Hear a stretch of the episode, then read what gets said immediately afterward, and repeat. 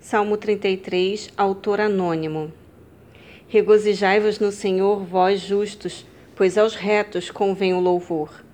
Louvai ao Senhor com harpa, cantai a ele com saltério de dez cordas.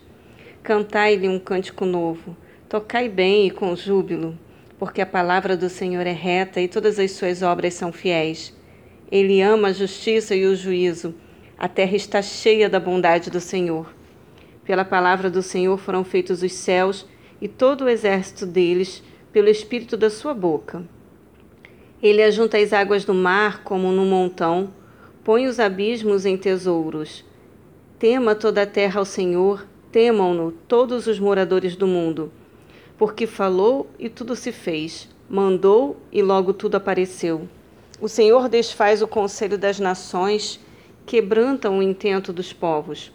O conselho do Senhor permanece para sempre, os intentos do seu coração de geração em geração.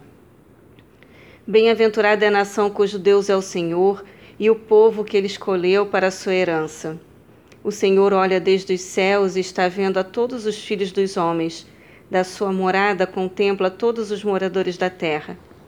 Ele é que forma o coração de todos eles, que contempla todas as suas obras. Não há rei que se salve com a grandeza de um exército, nem um homem valente se livra pela muita força. O cavalo é vão para a segurança, não livra ninguém com a sua grande força. Eis que os olhos do Senhor estão sobre os que o temem, sobre os que esperam na sua misericórdia, para livrar a sua alma da morte e para os conservar vivos na fome.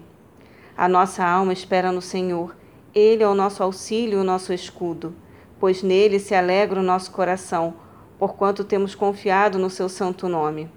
Seja a tua misericórdia, Senhor, sobre nós, como em ti esperamos.